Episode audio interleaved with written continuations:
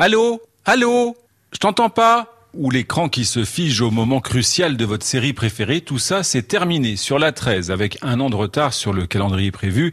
Orange couvre en 4G l'autoroute. De Paris à Mantes, ça allait bien, ça se corsait arrivé dans l'heure. La forêt de bord à hauteur de Louviers et ensuite la fameuse cuvette de Robert le Diable près de Rouen ou à Dozulé. Une situation qui agaçait le président de région, Hervé Morin, qui parcourt 15 000 km par mois. À chaque fois que j'avais une coupure, je mettais un texto au directeur régional d'Orange, que ce soit le matin, le midi, le soir, la nuit, euh, le week-end, dimanche compris.